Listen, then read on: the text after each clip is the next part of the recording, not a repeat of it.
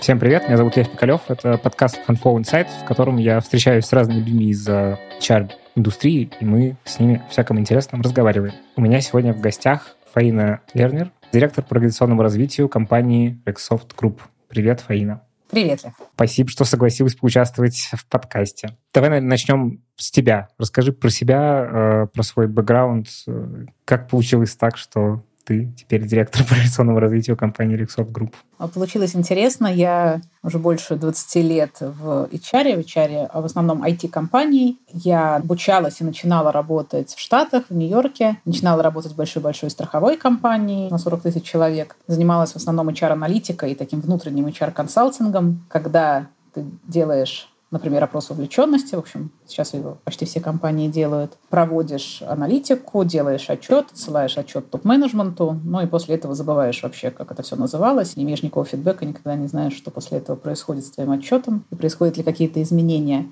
Тогда я решила, что в консалтинге я работать не очень готова, и когда я вернулась в Россию, это был 2006 год, я уже целенаправленно понимала, что я хочу работать в HR, что я хочу работать внутри компании – еще тогда не знала, что я хочу работать в IT, потому что IT была такая в общем-то, зарождающаяся область. И у меня был выбор между компанией, которая занималась целлюлозно-бумажной промышленностью, между как раз консалтинговой компанией и компанией iFree, такой стартап тогда был на 50 человек. До сих пор существует iFree Group, я думаю, многие ее знают, занимается мобильными технологиями тогда и сейчас.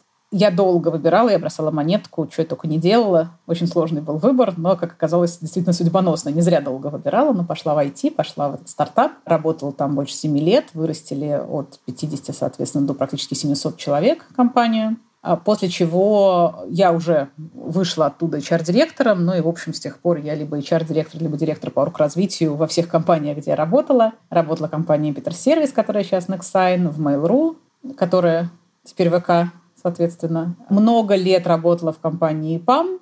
ИПАМ — это международная компания сервисная, а, которая в прошлом году, собственно говоря, из России ушла. Я в России осталась. И таким образом меня пригласили. Я с благодарностью и с радостью согласилась а, прийти в компанию Рексофт, которая сейчас а, становится, она была Рексофт Групп, но сейчас становится холдингом, привлекая к себе много интересных IT-бизнесов и становляясь таким комплексным лидером IT-трансформации для своих клиентов. И вот сейчас мы как раз и занимаемся, собственно, привлечением компаний, их интеграцией в общую вот эту холдинговую структуру. И я отвечаю за комфорт и за качество этой интеграции. С точки зрения, конечно, людей. А как получилось, что ты в Америке начала свою карьеру? Моя семья живет в Америке, и я уехала туда учиться. То есть я закончила инженерно-экономический университет в Петербурге, и потом уехала в Штаты, получила там образование уже направленное на HR – ну, все, естественно, думали, что я там останусь, но я понимала, что я там не останусь. Я с самого начала понимала, что я хочу вернуться. И HR в России тех времен, особенно 2006-2007 год, гораздо интереснее, чем HR в Америке. Он до сих пор, мне кажется, здесь интереснее, потому что он не настолько зарегулирован, не настолько... Не так устоялся, как там. Да, да. Все те американские инновации, которые всем нравятся, которые происходят в Фейсбуке или у Маска или еще где-то, да, это вот там 3-4 компании, которые могут себе это позволить. В основном это очень зарегулированный, очень легальный процесс, где твоя основная задача, что называется cover US, да, cover of your company, точнее, не допустить каких-то возможностей для сотрудников подать в суд по разным-разным-разным поводам. Вот. А здесь все-таки есть еще возможность для творчества, для развития, для каких-то интересных экспериментов в этой сфере. Можно еще немножко в сторону, просто интересно это понять, почему ты понимала, что ты вернешься? Я понял профессиональную часть, а лично для себя, как для человека, это тяжелое какое-то решение было, что ты действительно хочешь уехать? Ну и вообще вот это знание, что ты хочешь обратно в России быть. Это интересный на самом деле вопрос, потому что так или иначе жизнь сейчас да, делает следующий оборот по той же спирали, и снова много-много народу вокруг меня, и я тоже, конечно же, принимаем решение оставаться в России или ехать куда-то еще. И тогда было другое время, но тем не менее вопросы были все те же самые. Для меня, ну то есть я ехала туда, потому что, во-первых, у меня там я уже сказала, была семья, во-вторых, я тогда понимала, что образование именно в области бизнеса и уж в области управления персоналом на уровень 2002-2003 года в Америке, конечно, в сто раз сильнее, чем в России. И я понимала, что я просто приобрету гораздо больше капитал интеллектуальный и профессиональный. Поэтому я ехала туда. А здесь были мои друзья. И я, в общем, в принципе, очень такой даже петербургский, я бы сказала, человек, не столько даже российский, сколько вот я очень привязана к своему городу. И недавно я прочитала концепцию, в общем, я ее чувствовала, но, наверное, не очень принимала, да, что есть отдельное понятие государства, а есть отдельно, если очень красивыми словами выражаться, понятие родина, да, или, в общем, понятие, в чем тебе комфортно, да, понятие контекста, в котором тебе удобно жить. Язык, на котором ты говоришь, что видят твои глаза, запахи какие-то вокруг, опять же, твои друзья, да, что люди понимают без слов вокруг и так далее. Вот эти все вещи, они кому-то важны, кому-то гораздо менее важны. Для меня, для моего комфортного состояния, они прям очень важны. Тогда я это понимала интуитивно, сейчас я это начинаю понимать интеллектуально, в том числе, что мне, чтобы двигаться, чтобы чувствовать себя комфортно, все эти вещи необходимы. Поэтому я пока нет угрозы конкретно моей да, физической безопасности, принимаю решение. И тогда принимала, и сейчас принимаю решение оставаться возвращаться в Россию или оставаться в России. А когда ты, поработав в Америке, приехала в Россию и начала работать здесь, у тебя какие-то, ну, тебя что-то смутило в местном рынке или нет? Да, сейчас тоже такое иногда встречается. Тогда это было повсеместно когда ты мог увидеть вакансию, например, что там на эту вакансию приглашаются девушки не старше 30 лет. Спасибо, если не про фигуру ничего не упомянуто. Ну, то есть я уже прям видела, да, количество лет, которые дадут генеральному директору моей компании за такие вакансии, и там действительно тебя приучают, пока ты учишься, да, вот эти вещи, тебя просто трясти начинает, если видишь какие-то дискриминации, любые, да, вот по возрасту, по полу, по сложению, еще почему-то. А здесь это было в порядке вещей на тот момент.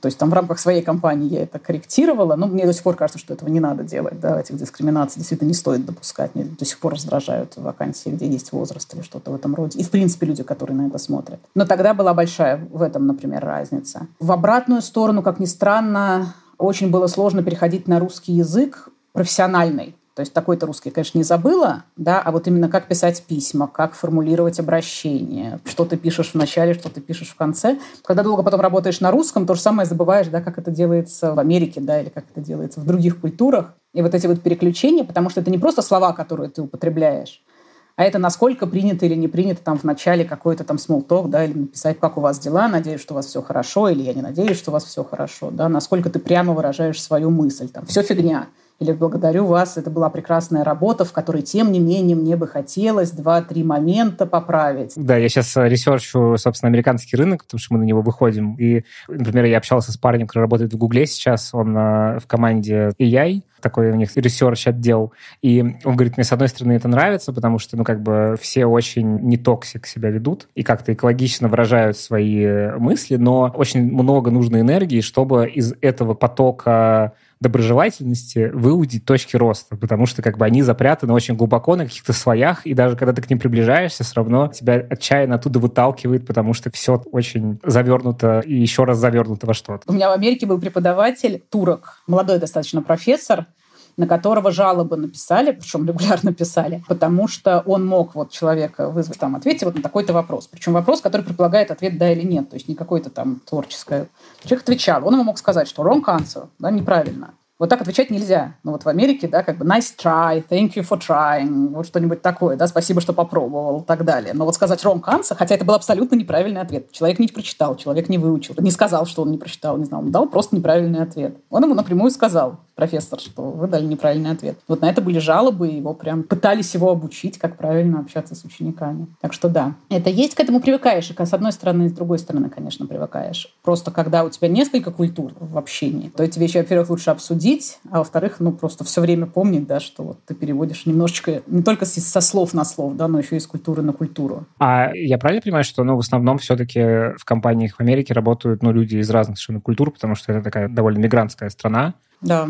Вот как это выравнивается? Ну, потому что все приехали со своими культурами общения, но почему-то есть все равно какой-то общий флоу такой, который вот ты описываешь. Да, поэтому в Америке я даже сначала не очень понимала, зачем так много правил именно взаимодействия. Например, там вечером нельзя в офис, чтобы в нашей компании так было, оставался ты и начальник должен быть еще кто-то, кто, если что, может быть третьим свидетелем, что никакого там покушения ни на что личное, да, вот в вашем вот в этом вот общении не было. Все всегда записывается, все всегда фиксируется о чем договорились, да, что какие-то комментарии, которые использовались и так далее, и так далее. И сначала кажется, что это от недоверия, а потом понимаешь, что это просто необходимо, чтобы все было прописано, потому что тебе эти правила нужны, чтобы вот как раз люди разных культур не действовали так, как они считают, как им естественно просто действовать. А если написано, что нельзя подходить друг к другу ближе, там, чем на полметра, да, то какой-нибудь итальянец, который просто ему надо что-то тебе объяснить, да, он тебя обязательно обнимет, да, к тебе кушку прислонится и ласковым шепотом будет тебе объяснять, как делать табличку в Excel. Просто потому, что это ему культурно естественно. И какая-нибудь там девушка из Китая, которую начинает трясти, если к ней подходишь там ближе, чем на 20 сантиметров. То есть это уже нарушает прям очень сильно ее границы. Вот чтобы этого не было, действительно очень много, что это понятно, почему фиксируется. Именно в поведении между людьми. Интересно, кстати, что это так. Да, это не от вредности, это именно обеспечивает безопасность более-менее работы людей разных культур друг с другом. Да, и это звучит еще, с одной стороны, как очень крутая история про взаимодействие, с другой стороны, про очень несвободное и постоянно с оглядкой общение. Да, и ты чем дольше, тем лучше понимаешь, почему это так. Интересно, что такое различие. А ты в целом с теплотой вспоминаешь работу в Америке или тебе все-таки ближе история про то, чтобы в России работать? Ну, я на самом деле с большой теплотой езжу в Америку и путешествую по Америке и вспоминаю работу в Америке. То есть как-то проблема не у них, проблема во мне. То есть в Америке действительно более-менее понятные правила игры, и вот если вы берете человека из ниоткуда, да, и сажаете его в американскую среду, или берете человека из ниоткуда и сажаете его в российскую среду, конечно, в Америке построить карьеру, да, там реализоваться, сделать то, что ты хочешь в жизни, сильно-сильно-сильно проще, именно из-за этих понятных правил игры, чем в России, да, где а, ну, то есть ты понимаешь, как э, стратегически действовать в целом. То есть у тебя есть понятный описанный путь. Да, да, да. И если ты будешь делать хорошо, правильно, не надо быть там блестящим, не надо быть гением, да, надо просто двигаться, да, надо просто делать по правилам, и все у тебя будет хорошо. Ну, то есть, может быть, ты взлетишь очень высоко, может быть, ты взлетишь средне, да, но ты взлетишь. У тебя вот почти безрисково в этом отношении. В России, конечно, не так. Но конкретно мне в России интереснее, да, это не вопрос комфорта, наверное, а это именно вопрос того, что за счет того, что я выросла в России, да, мне здесь интереснее, я здесь больше могу попробовать, мне здесь понятнее люди. Да, у меня не уходит вот это вот время на то, чтобы просто понять, что мне с этим человеком, насколько далеко я с ним могу вместе зайти, там, что мы можем вместе реализовать, там, стоит он чего-то, не стоит он чего-то. То есть какие-то вещи для меня решаются быстрее. Это раз. И, во-вторых, это достаточно часто я последнее время слышу тоже от людей иммигрирующих, что там просто ты на совсем других эмоциях существуешь то, насколько у тебя есть вот эта вот энергия, да, и ресурсность, и готовность что-то новое создавать, там ты скорее пытаешься приземлиться куда-то, да, куда-то встроиться. Это их жизнь, да, куда ты пытаешься как-то правильно встроиться. Это надо обладать огромной силой и энергией, чтобы там создавать что-то радикально новое. Есть такие люди, но я к ним не отношусь. А здесь эта энергия, она просто есть. Она, вот я говорю, она из земли, из языка откуда-то существует. И это очень лично, это просто лично для меня. Я думаю, что Тут разные люди расскажут совершенно разные истории. Ну, я понимаю, о чем ты говоришь, потому что, да, я сейчас проживаю свой первый в жизни опыт иммиграции. Это, ну, похоже на то, что ты говоришь. Хотя понятно, что я здесь не строю карьеру как бы в общепринятом смысле. То есть я не встраиваюсь в какую-то часть сейчас, но в целом, да, очень похожие переживания сейчас у меня. Это тяжелая история. Тяжелая история, которая для каждого, ну, я говорю, что есть люди, которые, правда, находят себя в результате, да, в эмиграции, и слава богу. Я очень люблю ездить в Америку, я очень благодарна, мне там очень комфортно. Я бы, наверное, могла туда поехать на пару лет, ну, например, поучиться там, не знаю, где-нибудь в Стэнфорде еще где-то. Но вот пока, по крайней мере, я ни разу не пожалела о том, что вернулась. Давай тогда немножко про компанию. Расскажи про Rexoft, что это такое, что вы делаете. Rexoft IT-компания, она занимается IT-сервисами, IT-продуктами, разработкой программного обеспечения изначально начиная с прошлого года, как я и сказала, это собирается холдинг, который собирается э, делать end-to-end сервисы, да, начиная вот первый, кто присоединился. Это была группа стратегического консалтинга из Accenture. То есть это такие мирового уровня да, стратегический консалтинг. Это, конечно, очень сильно изменило компанию и очень сильно добавило баллов именно с точки зрения того, что если раньше компания все-таки больше реализовывала то, что хотел заказчик, то сейчас мы скорее консультируем заказчика да, с тем, как ему строить бизнес, какие бизнес-модели использовать, а потом мы же можем реализовать ту стратегию, которую, соответственно, мы же и напланировали. То есть это вот такой общий процесс, и вот это вот наращивание ресурса, оно, собственно, подразумевает рост еще в сторону и интеграции, и инфраструктуры, и вещей более низкоуровневых, чем разработка программного обеспечения. То есть консалтинг, разработка, внедрение, если нужно, подбор продуктов – если удобнее там, существующие продукты, чем своя разработка, или продукт плюс разрабатывать сами, да, и вот весь комплекс. Но еще сборка не завершена, мы еще в процессе, но идея ровно такая. Но у вас свои продукты тоже есть? Ну, то есть это не все клиентское? Своих продуктов сейчас э, немного. Но идея в том, что просто знать этот рынок продуктовый и при необходимости да, не заставлять несчастного заказчика, чтобы мы ему с нуля все писали, если оно уже есть на рынке. А можно было принести с рынка. Другой вопрос, что сейчас, поскольку многие вендоры с рынка ушли, то похоже, что много что как раз наоборот. Придется либо писать самим, либо партнериться с другими компаниями, которые могут создать те или иные продукты. Это звучит как э, некоторое перераспределение рынка в целом огромное, огромное перераспределение рынка. То есть сейчас, конечно, такие пласты сдвигаются, которые последний раз, я не знаю, когда сдвигались, лет 30 назад. Может быть, именно за счет того, что ушли многие и международные, вот как ИПАМ мой, да, это тоже была компания, которая занималась разработкой программного обеспечения в огромных масштабах, огромные платформы писала. Вот ее сейчас нету. А это не, не только ИПАМ, энное количество таких компаний ушли. Эти ниши освободились, и плюс продукты. То есть получается, что наши заказчики, они либо продолжают пользоваться старыми версиями, но, соответственно, начинаются баги, да, их нужно поддерживать, их нужно развивать, эти версии каким-то образом, потому что они скоро не будут подходить под потребности рынка. Вот. Либо создавать свои продукты, а это все такие действительно серьезные разработки. И те, кто сейчас смогут, да, вот занять эти ниши, я думаю, что это будет какая-то такая основа IT-рынка вообще будущего. И это возможность стать э, конкурентоспособным на мировом масштабе. То есть это очень сложно, но тем не менее. А, ну то есть это как бы еще такая возможность, которая про то, что в какой-то момент, наверное, прекратятся те взаимоотношения, которые сейчас происходят. Ну, мы очень на это рассчитываем, да. Ну, либо они прекратятся, либо действительно мир переустроится, да, в какие-то... Более закрытые полюса, да? Да, да, да. Но внутри этих полюсов все равно кто-то должен будет, да, быть равным там тем лидерам, которые есть сейчас. То есть это такая англобализация получается какая-то сейчас? К сожалению. Ну, мне кажется, к сожалению. Но да, да, да. Но если глобализация подразумевает несколько да, сильнейших игроков, и всем остальным на этот рынок просто не сунутся, потому что и эффект масштаба не тот, да, и цены не те, и качество не то, и репутация в репутацию вложены миллиарды, да, то вот сейчас как раз тот шанс, что если голова есть, если возможность есть, если справиться, да, то можно попробовать выстроить что-то того же уровня и конкурировать ну, в будущем на этом мировом масштабе. А можешь немножко обрисовать еще компанию с точки зрения оргструктуры, людей в ней, там сколько вас, вообще какой-то общий профиль нарисовать? Да, сейчас в районе 500 человек. Риксофту вот совсем недавно 31 год исполнился. Риксофт вообще был независимой компанией, потом был частью Техносерва, потом Техносерв был частью ВТБ, то есть такая у них своя история они вышли из ВТБ, прям был менеджмент buyout, то есть они выкупили себя из системы, желая развивать такой вот независимый конкурентный бизнес, а не быть коптивной так называемой компанией, да, то есть не быть примкнувшей к какому-то крупному игроку, там, государственной или какой-то крупной корпорации. Поэтому они себя выкупили, это случилось в декабре 2021 года.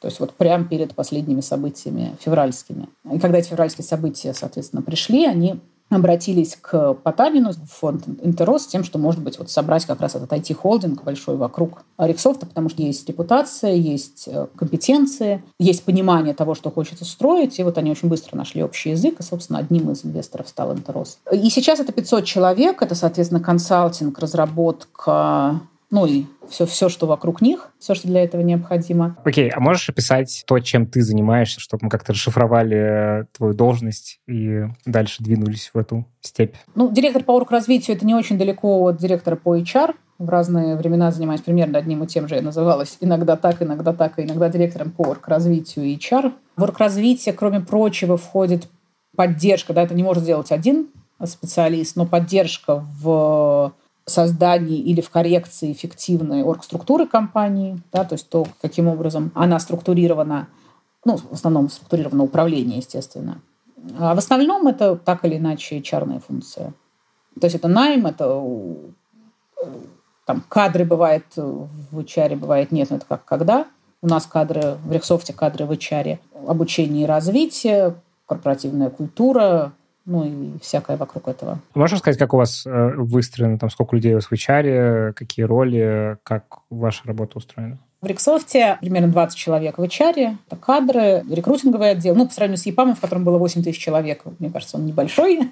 здесь рекрутинг, но растущий. Мы сейчас выстраиваем систему бизнес-партнерства в HR, в Риксофте ее традиционно не было. Это, можно сказать, компенбен, хотя такое тоже в зародыше пока сейчас будем растить, да, компенсации, бенефиты подразделения. Это корпоративная культура, это обучение, развитие, ну и все. Все остальное это так или иначе не входит в структуру HR.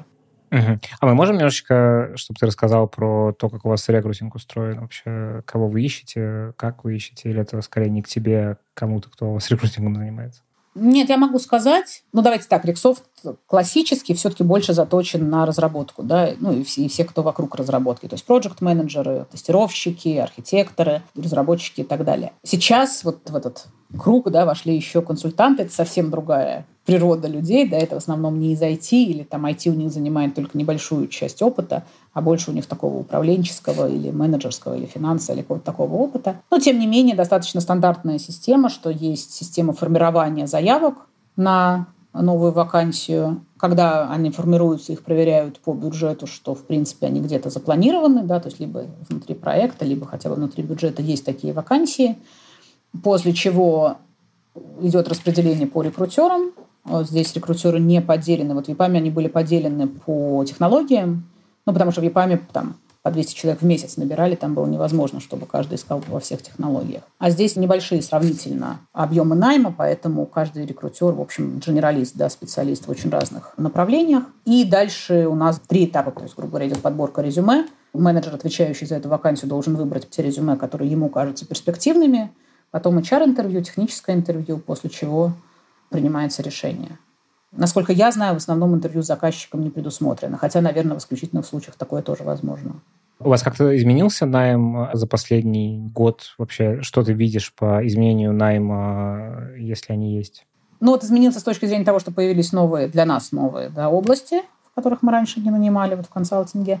Очень интересные какие-то флуктуации на рынке происходят. Я не знаю, это, то, то только мы замечаем или там у всех, такое. Ну, то есть почему-то вдруг в какой-то момент была дикая нехватка Android-разработчиков. Вот их как бы на рынке не стало, да. Может, все уехали, может, вот почему-то именно Android, да, все остальные есть, а их нету. Есть, конечно, сильный сдвиг. То есть вот говорят, что сейчас все там разработчики подешевеют. Нет, конечно, они не дешевеют, но дешевеют джуны, да. И вот джунам сейчас я сильно не завидую, потому что это какая-то история, конечно, сейчас берут меньше, потому что джунов очень большими количествами брали как раз международные крупные компании – и сейчас я мало знаю, ну вот, может быть, Яндекс набирает джуниоров, да, мы не набираем, я мало знаю, кого набираем. Вот это сильное изменение, которое, то есть если раньше какой-то был период, да, когда даже на джуна там была очередь, и зарплаты начали сильно расти, и условия, и что только не предлагали. Чуть ли там не начинали оплачивать, чтобы человек вообще пришел на интервью, да, то есть платное интервью со стороны компании. Даже такое уже внедрили. Вот это я не помню, но это как байка звучит, конечно, но похоже это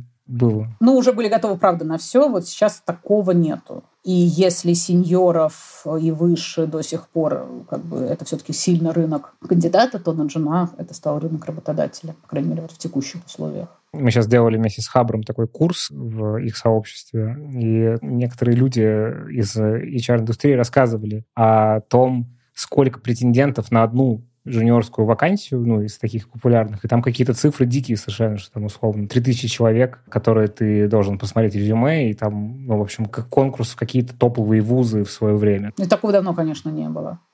Это знаешь, как этот анекдот, когда рекрутер смотрит и половину сразу выкидывает, и на удивленный взгляд менеджера, почему ты выкидываешь половину резюме, он говорит, неудачники нам не нужны. Я все время говорю, что это анекдот только для нерекрутеров, потому что у рекрутера вот на такого типа вакансии это совершенно естественный процесс. Угу. Ну, как тебе надо отсеять эту воронку. Да. да, да, да. А это связано с тем, что, во-первых, бюджеты снизились, во-вторых, был в начале шоковый холд на найм, и как бы если раньше многие компании отходили от стратегии «мы нанимаем только медлов и синьоров», и как бы вообще начали смотреть на то, что есть э, история с захождением в рекрутинг раньше, чем э, человек становится медлом и синьором, то после вот этого холда это просто как бы бережливость ресурсов. Да, да. Я думаю, что храбрость на найм джуниоров, давай так назовем, это прямая зависимость от уверенности в завтрашнем дне, потому что джуниор — это инвестиция, да, ты никогда не возьмешь на этом уровне готового человека. Это всегда обучение, это всегда у тебя там один выживет из десяти, ну, может быть, из пяти. Остальные поймут, что это там не их, что они не готовы. Ну, вот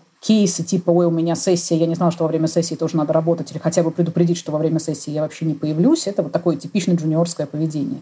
То есть ты, когда готов инвестировать в джуниоров, ты понимаешь, да, что ты сейчас получишь, во-первых, там большое задействование внутренних ресурсов, во-вторых, небольшой выхлоп. Да, этот выхлоп может быть прекрасный, это могут быть золотые совершенно ребята, но это там, опять же, будет 3 из 20, да. Ну, это, опять же, работает на масштабе. То есть это как раз просто воронка такая. Дело даже не в масштабе, дело в том, что это всегда ты должен планировать будущее для того, чтобы тебе это было выгодно. То есть если у тебя вот сейчас пожар, ты не будешь сейчас нанимать джуниоров, но если ты понимаешь, что у тебя высокий спрос продлится в ближайшие пять лет, И да, ты видишь вот эту вот перспективу, что свихнешься за пять лет каждый раз искать сеньоров. Ты готов вкладываться в джуниоров, чтобы через пять лет тебе выросли нормальные медлы, да, через семь лет. А сейчас нет взгляда на пять и семь лет вперед. Ну, то есть это кризис горизонта планирования. Абсолютно. Ну, кто сейчас может планировать на такие сроки? И мне кажется, вот эта вот недалекость перспективы, да, она делает неэффективное инвестирование в джуниоров. А вот эта вот далекость перспективы в основном как раз и была у больших крупных международных или российских компаний, да, которые могли себе позволить эти деньги выделить да, и вложить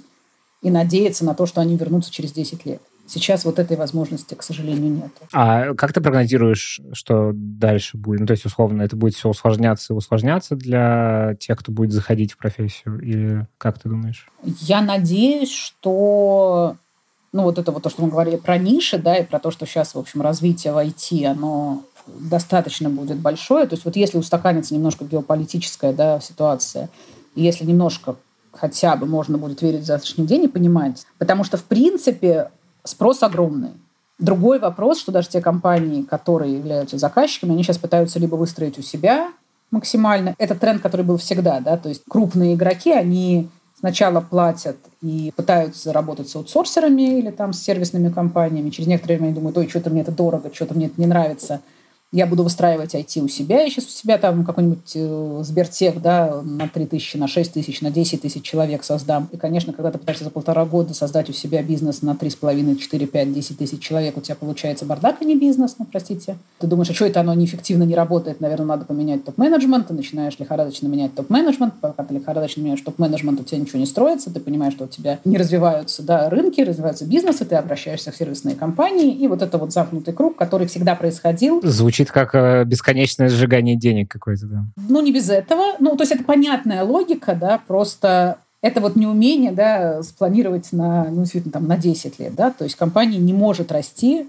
с нуля на 10 тысяч человек в год. Ну, и при этом удерживать процессы, удерживать системы и так далее, да. А еще наша вот эта вот любовь, да, к тому, чтобы в отчете показать одни цифры, а в жизни иметь совсем другую реальность, пока оно в тупик не зайдет, да, вот все так и продолжается. Я к чему? Я к тому, что вот сейчас тренд на то, чтобы крупные компании опять пытались выстроить систему у себя, а они, конечно, хотят нанимать сразу готовых, потому что еще и выстраивать систему обучения, это уж совсем сложно. Я думаю, что это, как обычный тренд, меняется опять на использование э, сервисных и внешних компаний. И когда будет понятно, собственно говоря, их стратегии, потому что сейчас заказчиков мелких очень мало, да, к сожалению, мы сейчас приходим в бизнес такой олигополии. В России, я сейчас не говорю про международный рынок, это можем отдельно поговорить. Но эти олигопольные компании, они богатые, им очень много что нужно сделать, им очень много есть куда расти, да, то есть они, в общем, создают крупный, хороший рынок сейчас лучше, чем мировой, да, вот конкретно в текущем каком-то небольшом временном промежутке, по крайней мере. Поэтому я думаю, что как только будет понятно, что, окей, у компаний такие-то стратегии, они готовы тратиться на IT-бюджеты, так сразу айтишные компании будут готовы снова растить. Потому что вот мы на низком старте, да, мы понимаем, что как только мы вот свою стратегию сможем просчитать, ну, то есть мы знаем, что мы без джунов не, не разовьемся. Мы понимаем, да, что момент, когда ты не сможешь нанимать с такой скоростью, когда это будет слишком дорого нанимать только сеньоров и медлов, он очень-очень близок.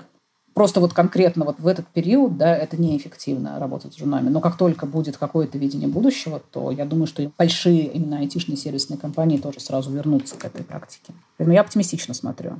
Но вот своим друзьям прямо сейчас идти в IT вот, вот с нуля на джуниорские позиции не рекомендую, если им нужна работа. Окей, давай двинем в организационный дизайн мне, с одной стороны, хочется, чтобы ты как-то, ну, по верхам рассказала вообще, что это такое, как это устроено, и немножечко, в общем, из прошлой жизни каких-то вещи рассказывал. Ну и дальше мне интересно, конечно, а как сейчас подходить формированию всего этого, к HR-стратегии, вообще исходя из текущих вводных? Ну, давай разделим. Организационный дизайн и орг-развитие — это все-таки больше именно про орг-структуру, но орг-структуру с точки зрения достижения целей бизнеса. Вот в частности, у тебя объединяется, не знаю, пять компаний. У тебя в пяти компаниях есть генеральные директора, есть топ-менеджеры, которые плюс-минус друг друга дублируют или не дублируют да, у тебя есть понимание, что тебе, например, производство, да, там разработку в одной компании нужно слить с разработкой в другой компании. А может быть, не нужно какой-нибудь э, Росбанк и Тиньков, да, вот они два банка, которые попали там под одну крышу. Вот нужно их сливать или не нужно их сливать? До какой степени их нужно сливать? Только в отчетности или поставить одного генерального директора, или вообще не нужно их трогать друг друга, да, они будут лучше развиваться самостоятельно. Вот эти все вещи, да, это все вопросы, которые результируют действительно тем, как просто выглядит оргструктура сверху. Но на самом деле в себе имеют то, каким образом мы лучше достигнем своих стратегических результатов. И еще раз скажу, это не работа только там директора по развитию, ну, то есть он не справится точно совершенно. Это работа вместе с генеральным, это работа вместе с кругом топ-менеджмента, с экзекутив бордом, там, кто у тебя есть, с точки зрения того, каким вы хотите видеть ваш бизнес, и потом это очень скрупулезная, кропотливая работа по поводу конкретных людей, которых мы ставим на конкретные места, и каким образом, это уже чисто HR составляющая, как переговорить, как негашировать так, чтобы все стоящие люди в компании остались, ну, желательно. Все максимально реализовывали там тот потенциал, который у них есть. И при этом, если конкуренция и была, то она была конструктивной, да, а не деструктивной относительно друг друга. И на самом деле большая часть неуспешных слияний, которые тогда большие компании сливались, Motorola там с Google сливалась, еще что-то, да, вот эти неудачные слияния, это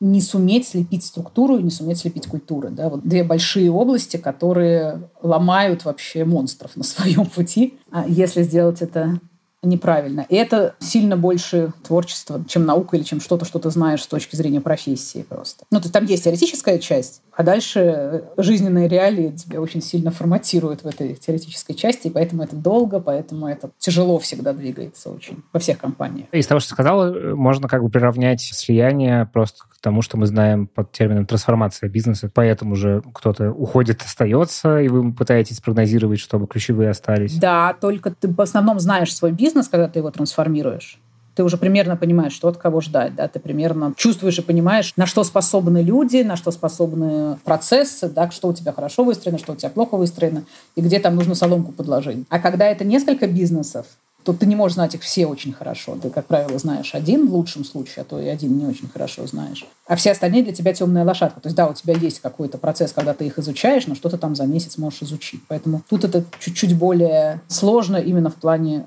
отсутствия информации. То есть у тебя каждый шаг, он в такой во тьме. Каждый шаг — это минное поле. А ты сравнил это с э, наукой и творчеством? Это потому, что ты все равно находишься в поле гипотезы? Постоянные, да, да, да. То есть это все время страшно обидно, потому что, ну ты же видел в учебнике, как это красиво должно случиться, да, как это должно быть, и вот это прийти и нарисовать, это вообще прям замечательно получается. А вот в жизни оно вообще вообще не так. Хотя, не зная теории, ты тоже, конечно, чушь выстроишь. Потому что это люди. Да, потому что это люди, потому что это наработанные процессы, и потому что ты же не можешь все остановить, сказать, все, ребят, да, вот сейчас никто не работает, мы спокойненько рассаживаемся по своим местам и потихонечку начинаем движение к нашим бизнес-целям. Нет, у тебя работающие процессы, да, работающие бизнесы, которым нельзя остановиться, которые ты не можешь сломать эти процессы. Тебе нужно как-то, имея работающий процесс, не очень его сломав, да, перейти к другому процессу.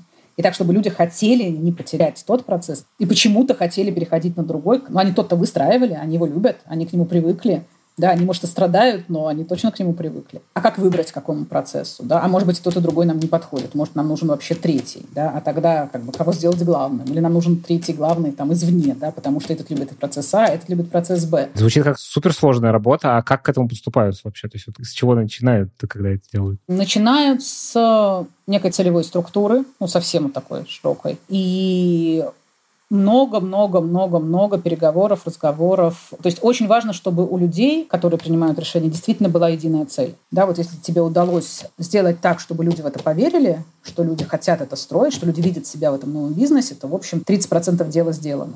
И потом важно не поспешить. То есть, мне кажется, ну, одна из больших ошибок, да, это очень быстро начать рубить головы или кого-то куда-то ставить. Потому что всем очень хочется определенности, все тебя все время ее просят. Но на самом деле максимальное количество хороших дел происходит от того, что люди видят цель, и люди начинают двигаться сами, начинают двигать сами свои процессы, начинают договариваться друг с другом, там cross-sale какой-нибудь, да, вот у тебя у одного и того же заказчика одна компания продавала там продукт АБ, а другая С и Д для того, чтобы они встретились и договорились, что давай теперь ты предложишь мои продукты, я предложу твои продукты, окей, как бы, а как мы поделим бонус, а как мы будем с ними работать, а кто с ними будет встречаться. Для этого не нужна никакая структура.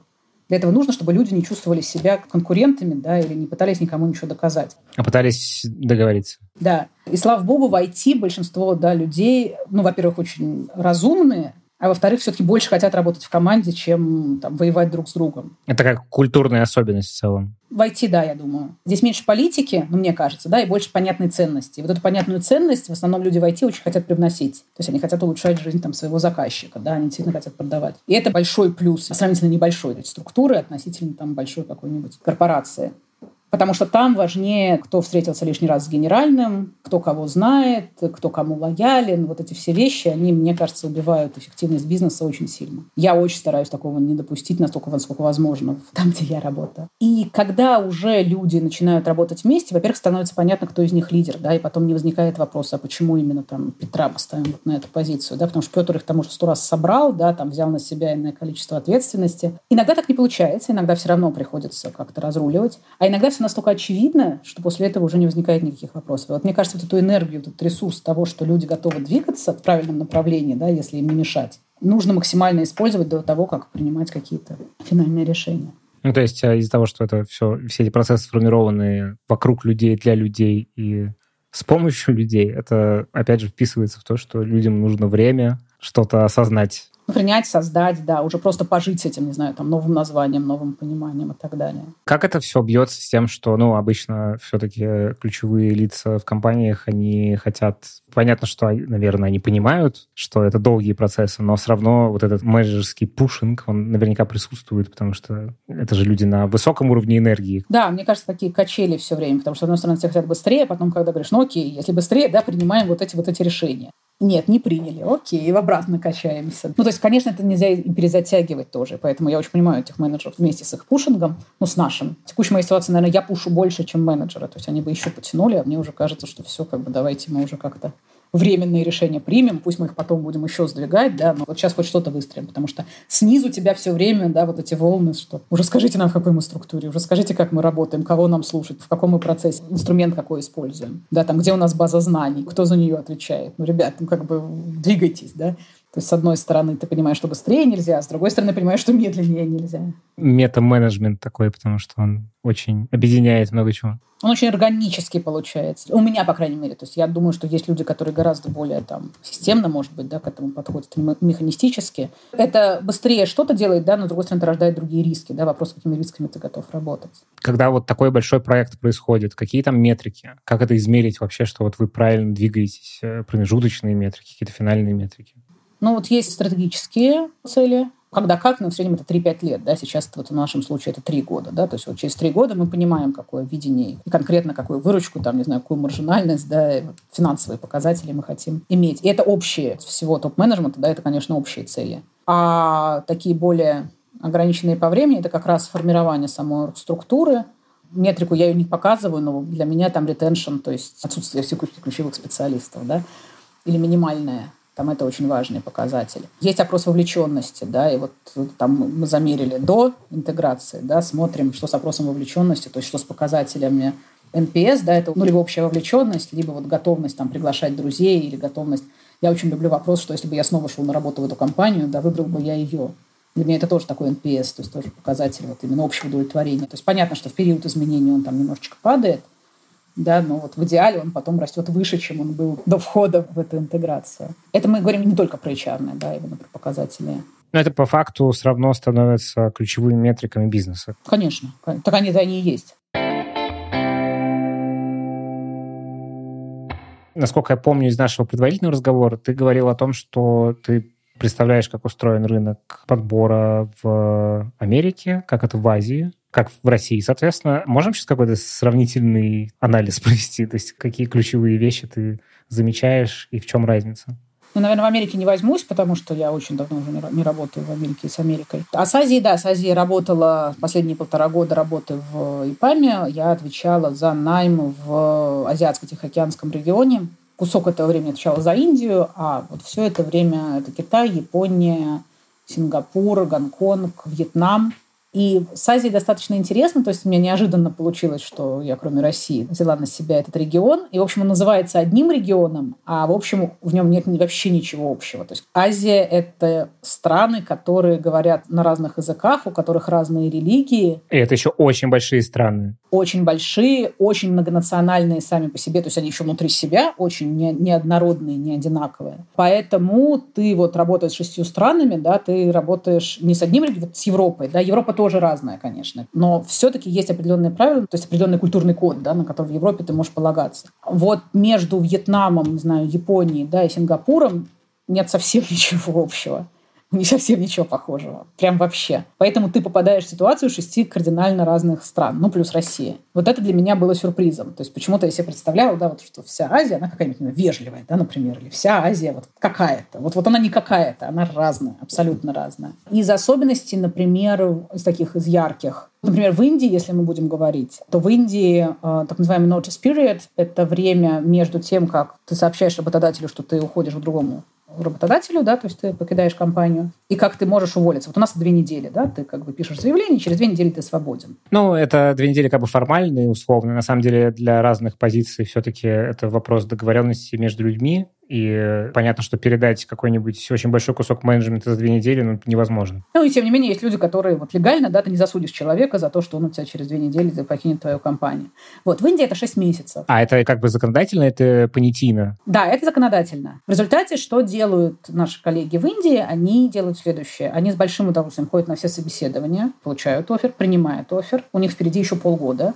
Ты им уже предложил условные 100 тысяч неважно каких денег. После чего они приходят сначала к своему работодателю, говорят, вот у меня офер, что ты мне можешь предложить? Ну, у него полгода, у него вся жизнь впереди. Работодатель говорит, могу тебе 120 предложить, оставайся. Он говорит, не вопрос, останусь. И дальше он идет по всем остальным собеседованиям, да, и начинается вот такой аукцион за стоимость человека. Ну, соответственно, умные работодатели, да, пытаются поймать его в конце этого полугодового периода, чтобы быть последним в этой череде. А это имеет какую-то сезонность или это у каждой роли свои полгода? Не-не, вот как с момента, как ты написал заявление, у тебя начинает считаться полгода. То они могут начаться, естественно, в любой момент. То есть решил как бы расстаться со своим работодателем, ты приходишь, пишешь заявление, и вот начинаются твои полгода. Я правильно понимаю, что написание заявления это часто в этом случае не намерение уйти, а намерение пересчитаться? Да, то есть получение первого оффера это дает старт тому, что ты можешь начать торговаться на рынке, вот я бы так сказала. И торгуешься ты до момента, вот у тебя есть полгода, пока у тебя еще есть работодатель, то есть если последний тебе скажет, знаешь, иди нафиг,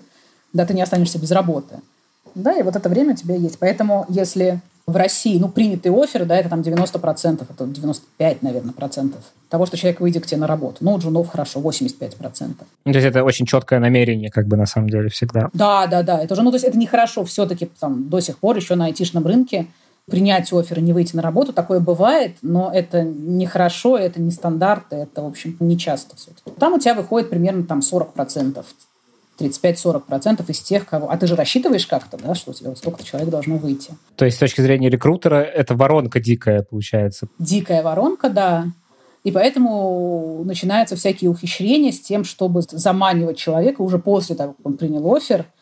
Вот ты всячески, не знаю, там, приглашаешь его на ваши конференции, на ваши комьюнити, попить чаю, общаешься с его мамой, общаешься с его невестой, потому что они очень семейственные, им очень важно, что думают родственники, устраиваешь детские праздники и так далее, и так далее. То есть у тебя каждые две недели ты стараешься касаться своего кандидата, чтобы как-то его все-таки к себе привязать максимально, и чтобы он к другим не ушел. Но это удается там до 55%, предположим, увеличить вот эту вот вороночку. Но это уже прилично, это уже очень хорошо на английском рынке. Если такие еще интересные примеры на сингапурском рынке, первый раз я столкнулась с очень сильной дискриминацией дискриминации, такой открытой дискриминации, когда у меня в рекрутинговой команде там была до меня руководитель из Сингапура, соответственно. И я смотрю на зарплаты и смотрю, что у меня у Джуна зарплата такая же, как у самого сильного рекрутера. Просто по, по количеству наймов смотрю, да, понимаю уровень человека, понимаю, что вот как бы Джун, и у него такая же зарплата, как у рекрутера, который ну, выше на голову всех остальных. Ну, такие бывают в командах, реально, очень талантливые люди. И я обращаюсь к этому менеджеру, на место которой я пришла, у нас было с ней пересечение там две недели, когда я немножечко поучилась у нее. Вот, я говорю, что, а в чем дело, собственно говоря, почему так? Ну, и она вот про эту сильную а, рекрутера говорит, так она же из Индии. что, что она из Индии? Говорит, ну, а он сингапурец. Я говорю, ну и что, что он сингапурец? И мне потом объяснили, что вот там сингапурцы – это голубая кровь, а Индия – это вот самый последний по этому классификацию. Там есть еще посерединке филиппинцы, там еще кто-то, еще кто-то. Это нелегально, так делать нельзя, но так делают. И когда я пришла, я просто сказала, знаете, что я просто ничего не хочу знать. Да? Это вот тот случай, когда я просто не хочу изучать вот эти элементы культуры, потому что мне неинтересно. Я просто как бы буду действовать, исходя из э, результатов. Ну и вот как бы все это дело поменяло. Это был очень большой шок, и про меня там потом долго все всем рассказывали, что вот как это так, да, можно это, оказывается, сломать эту систему.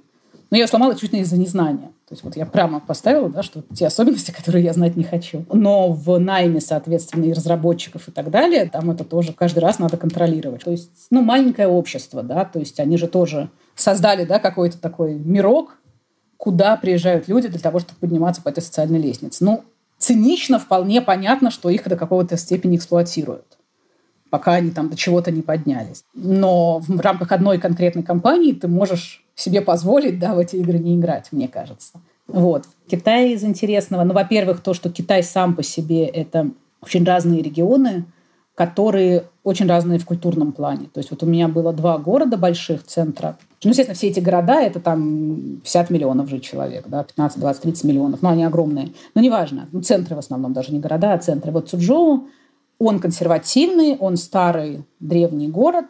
А, в основном там живут многими поколениями, то есть туда не приезжают, там новые приезжие, да, вот как бы там бабушка моя родилась, и мама моя родилась, и я родился, и я здесь умру. А второй город, он новенький, то есть ему там 20 лет от момента создания. И он абсолютно бизнесовый, там IT-хаб, там у Alibaba, например, Headquarter, еще там у нескольких компаний китайских, именно крупных единорогов. И туда приезжают делать карьеру. И в основном там все приезжие. И на конкретной моей команде это сказывалось тем, что э, ребята, рекрутеры, ну, девчонки из э, вот Сучжоу, из этого старинного города, они дорастали до senior уровня, и никакие попытки предложить им расти дальше, да, там взять на себя какую-то менеджерскую функцию, подучить английский, там сделать презентацию на английском, не увенчивались успехом вообще. То есть они жили в достаточно таком патриархальном семье, она говорит, я не хочу вырасти сильнее, чем мой муж. Да, вот мой муж сейчас зарабатывает столько, значит, я вот буду сидеть вот на этом уровне, и мне больше не надо, но мне важно, да, что у меня там двое детей, мне важно, что я вот этого уровня достигла, а моя мама там даже близко такого уровня не достигла. И вот так оно всегда и будет, да, и их не вытолкать вот из вот этого, да, то, что стеклянный потолок называется. А те, кто тебе приходит в этом втором городе, тоже девчонки, гораздо слабее, чем те, которые в Суджоу так, я уже два месяца на одной роли, я не понимаю, мне нужно срочно расти, мне нужно срочно, чтобы мне на 30% повысилась зарплата. У меня три оффера, вот завтра будет четвертый, да, почему до сих пор ничего в моей жизни не изменилось. То есть они живут в совершенно другом понимании, ритме и так далее и меняют работу гораздо проще. А это одновозрастные люди? Абсолютно одновозрастные, примерно одного уровня. Они шикарно говорят на английском, ну, то есть они абсолютно заточены на карьерный такой вот, да, карьерный рост и у тебя не в одной команде. Причем в команде даже одного, я сейчас не говорю про регион, да, одной страны. Тебе это надо как-то балансировать. А, и в Китае интересно, там 80% найма происходит во втором квартале. То есть у тебя начинается год, потом у тебя китайский Новый год, все тихо, тихо, тихо, вообще ничего не происходит, все разъезжаются по домам. А вот конец марта, апрель, май – это время такого юрьего дня. То есть все люди меняют работу исключительно в этот период.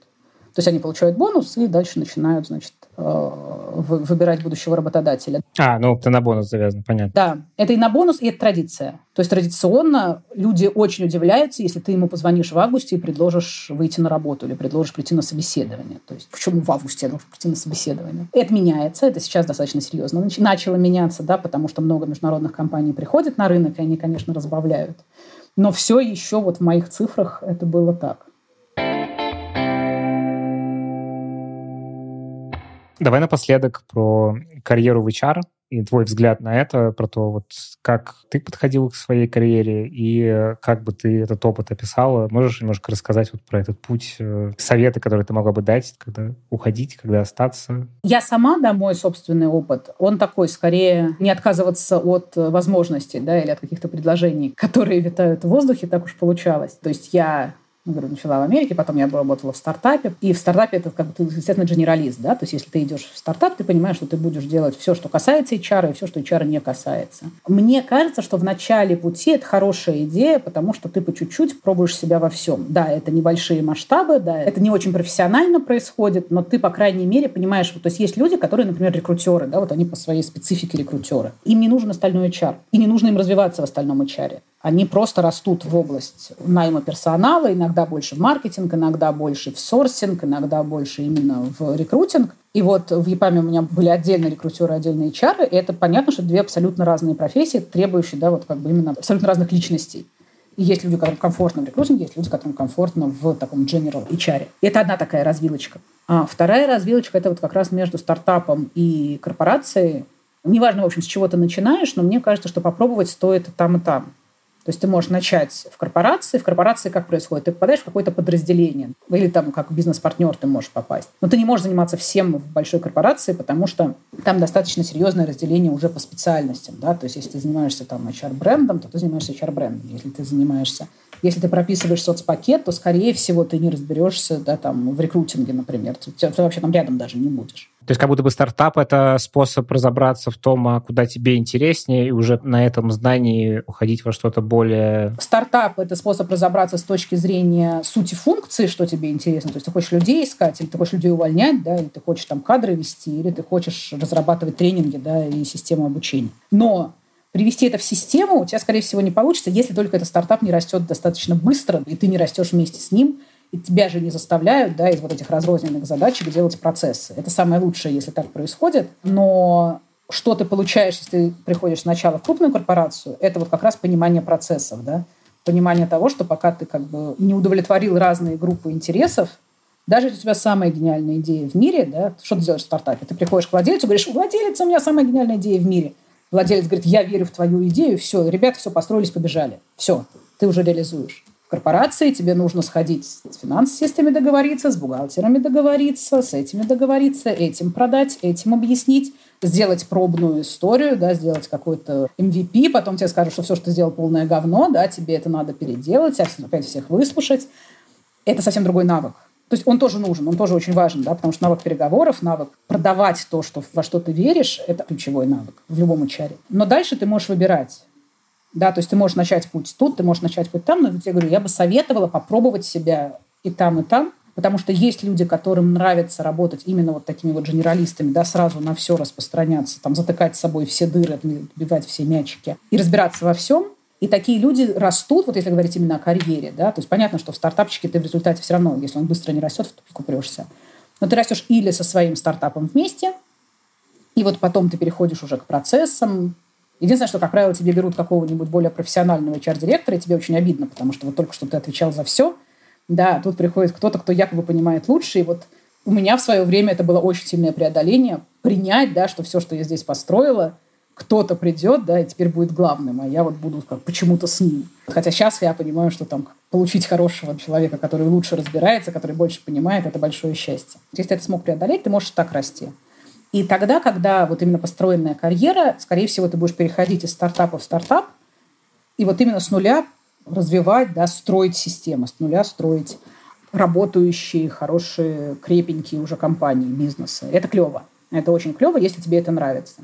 И другое направление – это вот как раз корпорации. Да, если тебе нравится работать в процессах или строить потом уже да, эти процессы, постепенно, не быстро переходить из функции в функцию, разбираться в этих функциях и вот работать на масштабах, потому что на масштабах, конечно, ты можешь достичь гораздо большего именно вот с точки зрения цифр, да, с точки зрения того вообще, чем ты можешь управлять, да, чем ты можешь влиять, сколько жизни ты можешь сделать лучше, если уж совсем романтично смотреть на это. Но это другой, другой характер. Я знаю шикарных HR и в том, и в другом. Просто для себя надо выбрать, а чтобы выбрать, надо попробовать. Вот это, наверное, ту идею, которую я хотела донести. И если ты понимаешь, да, к вопросу, когда пора уходить, есть момент, когда культурно тебе не подходит то место, где ты есть. То есть как только ты это понимаешь, вали сразу, потому что ну, ты не будешь счастлив в этом месте. То есть одно дело, когда ты интегрируешься, я всегда говорю ребятам, которые там идут на новое место работы, что только не делай никакие выводы первые три месяца. Вот первые три месяца вообще нравится, не нравится, все шикарно, все ужасно, все козлы.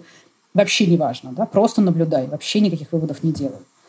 Если мы говорим об уровне там, директора или менеджера, то это полгода. Да? Если это уровень большого директора, то это уровень года, то и полтора, пока нельзя делать никаких выводов. Ты не понимаешь, почему люди живут именно так, как они живут, и как бы и у тебя слишком сильно в тебе то, с чем ты пришел, твой багаж какой-то, да, который ты хочешь переложить сюда, он не перекладывается.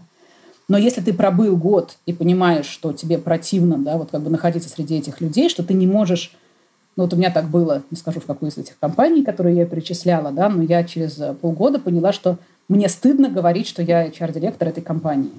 А через полгода я уже отвечаю, да, я уже хочу сказать, что я часть этого, я это создаю, я это... А я не могу, да, вот меня, меня это ломает. Вот тогда надо уходить. И если скучно, да, то есть вот если тебе достаточно долго, ты вроде занят, ты вроде делаешь много-много всего, а тебе скучно. Вот ты все делаешь через силу, и оно тебя вот не пугает, не вдохновляет, да, у тебя нет вот этого тремора того, что а получится, не получится, вообще справлюсь, не справлюсь. Да, вот если достаточно долго, там, полгода этого чувства нету, то надо, ну, либо двигаться на другую роль, либо тоже уходить, потому что, ну, значит, все, значит, ты начинаешь деградировать, а, к сожалению, вот это болотце, оно затягивает очень быстро, когда... Но все получается, у тебя авторитет, тебе доверяют, там, да, у тебя все хорошо. То, что не развиваешься, оно тебя, ну, царапает где-то, конечно, но ты теряешь потенцию к этому развитию очень быстро. Но опять же, это можно делать в рамках одной компании, просто переходя из функции в функцию, просто это надо определенную смелость иметь к этому. То, что ты сказал, можно на очень многие вещи переложить, которые про долгие процессы. Ну, на ту же иммиграцию можно переложить, потому что очень легко впасть в состояние эйфории, когда ты приехал, и тебе все нравится, и потом э, постепенно разочароваться и прийти в очень сложный период жизни, где ты в суперкризисе находишься. Потому что у тебя как бы уже твои ожидания первоначальные и твои реакции они настолько плотные выводы в тебе создали, что каждый облом превращается в трагедию, потому что просто ты как бы очень большие построил какие-то надежды на все это. Ну, мне кажется, миграция тут еще как бы, ну, во-первых, надо знать, что эта синусоида всегда существует. У тебя может сначала очень высокая, да, как бы, а потом ты падаешь. Либо сначала ты падаешь, потом потихонечку поднимаешься, но она всегда есть. И мне кажется, что тут очень важно вот что с работой, что уж тем более с иммиграцией, да, и там, и там это все равно люди. Но почему-то общество вот так вот устроилось, да, или почему-то вот эта конкретная компания вот так вот устроилась. И в ней есть хорошее, в ней есть плохое, но ничего такого уж сверх хорошего или сверхплохого нету. Ну, то есть люди выживают как-то, да, люди как-то живут. Вот, не знаю, я когда-то очень много путешествовала, и вот я в Африке в такой глухой достаточно Африке мне пришло это понимание, что я не понимаю, как живут масаи, да, вот которые кочевные племена. Вот их уровень цивилизации от меня уже настолько далек, что я не понимаю, как они выживают, я не понимаю, как они строят общество. Я не смогла бы выжить вот среди масаев. Ну вот я смотрела и понимала, что вот так я жить вообще бы не могла. Но вот уже оседлые тоже, да, там такие сильно отсталые общества, но оседлые, которые вот живут в деревнях, там что-то они растят, у них детки тут бегают. И они и так отличаются. Ну, то есть, ну, нет у них небоскребов, да, или, не знаю, метро или транспорта какого-то. Но я понимаю, как устроена эта жизнь, да, я их по-человечески понимаю. Я бы могла, да, адаптироваться и жить в этом обществе, потому что эти отличия, они не такие огромные, как, как нам кажется. Ну, вот, мысль такая. Мне очень резонирует то, о чем ты говоришь. Очень круто. Давай немножко в Россию обратно уйдем. Мы немножко поговорили там про джунов и все с этим связано. А с точки зрения там топ-менеджмента, что поменялось и куда все идет, как тебе кажется? Ой, это хороший вопрос. У меня сейчас удивительное такое ощущение, по крайней мере, опять же, я нахожусь в рамках IT-компании, я не могу досудить по более широкому рынку. Но в IT-компаниях тоже ну, много же топ-менеджеры уехали, и есть какое-то такое единение среди тех, кто остался, среди тех, с кем вот я встречаюсь, пересекаюсь, мы работаем там либо вместе, либо партнеримся, либо раньше работали вместе, что у тех людей, кто остался, есть желание что-то построить. То есть есть понимание того, что вот сейчас наше время. Да? То есть если не мы, в той ситуации, в которой оказалась страна, в той ситуации, в которой мы оказались, никто другой ничего путного не сделает. Мы можем применить тот опыт, который мы получили в жизни, те знания, я сейчас беру топ-менеджеров, которые, например, из международных крупных да, корпораций приходят. Мы приходили в выстроенные системы. Да, нам казалось, что мы дофига всего строим сами, но на самом деле мы строим сами потому, что нам вот лесенки да, построили, перила проложили, где-то лифтики, да, где-то подложили соломку, еще что-то. То есть изначальные решения, вот самый главный фрейм, да, принимали не мы. Мы уже внутри этого фрейма выстраивали там максимально, что могли. И вот чему мы научились, что мы поняли, что мы приняли, у нас сейчас есть возможность привнести и построить, ну, если не с нуля, да, то, по крайней мере, с очень совсем другого уровня. И больше нету этих перил, больше нету этой лесенки, да, больше нет этого лифта, то есть тебе там топ-менеджмент откуда-нибудь из Штатов не скажет, что вот сюда ходи, сюда не ходи, а вот так мы не будем. Вроде мы об этом уже и мечтали, а вроде как вот без этих вот ограничений, да, без этого направления прям очень сложно, потому что ну, банальнейший пример, да, вот я сейчас одно из того, что я делаю, это я создаю систему фактически премиальную. Там, краткосрочное есть премирование, есть долгосрочное, это что-то типа опционов, да, или там долей компаний и так далее, и так далее. Ну, в трех последних компаниях, где я работал, такие системы были. Я понимаю, как они работают. Но как ее построить? А почему? Вот я только сейчас задалась вопросом, почему они были выстроены именно так? Да, вот почему из десяти там разных опций была выбрана именно такая? И я понимаю, что она была выбрана удачно, раз бизнес развивался, раз он процветал и так далее, и так далее. А к моему бизнесу какая подходит? А по какому принципу выбирать? А почему так? А сколько раз они ошибались? А ошибались ли они, да? И ты вдруг начинаешь задавать себе вопросы, которые внутри работающей системы ты не задаешь. Тебе кажется, что это природа такая, да? Вот солнышко светит, травка зеленеет, ты живешь. А почему солнышко светит, да, почему солнышко светит именно так, да, как вот оно, а оно от меня зависит или оно от меня вообще не зависит, да, оно просто само светит себе и светит и так далее. И это совершенно другого уровня. И мне кажется, что у многих оставшихся менеджеров, опять же, оптимистично смотря на мир, есть сейчас шанс построить что-то, чем они будут гордиться. А есть шанс провалить что-то, как бы, да, и это тоже очень вероятно. Кто-то выплывет, кто-то нет. И это даже неплохо, ну, кто-то провалит три каких-то бизнеса и выплывет в четвертом. Вопрос не в этом, да, вопрос в том, что это просто своими ножками. Класс, спасибо тебе большое. Это была Фаина Лернер, директор по организационному развитию компании Rexsoft Group. Спасибо тебе большое, было супер интересно. Подписывайтесь на нас на всех подкаст-площадках, ставьте нам лайки, пишите отзывы, ставьте оценки. И до следующего выпуска. Всем пока. Всем пока.